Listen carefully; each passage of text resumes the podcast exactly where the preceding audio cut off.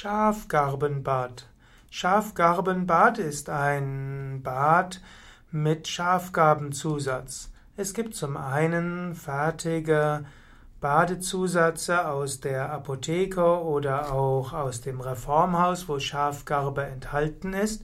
Man kann aber zum Beispiel auf 10 Liter Wasser oder 5 Liter Wasser kann man kochen und dann 15 Minuten lang frische oder getrocknete Schafgarben, entweder Blätter oder Schafgarbenblüten, in den Tee geben oder ins Wasser geben, 15 Minuten ziehen lassen und das gibt man eben ins Badewasser.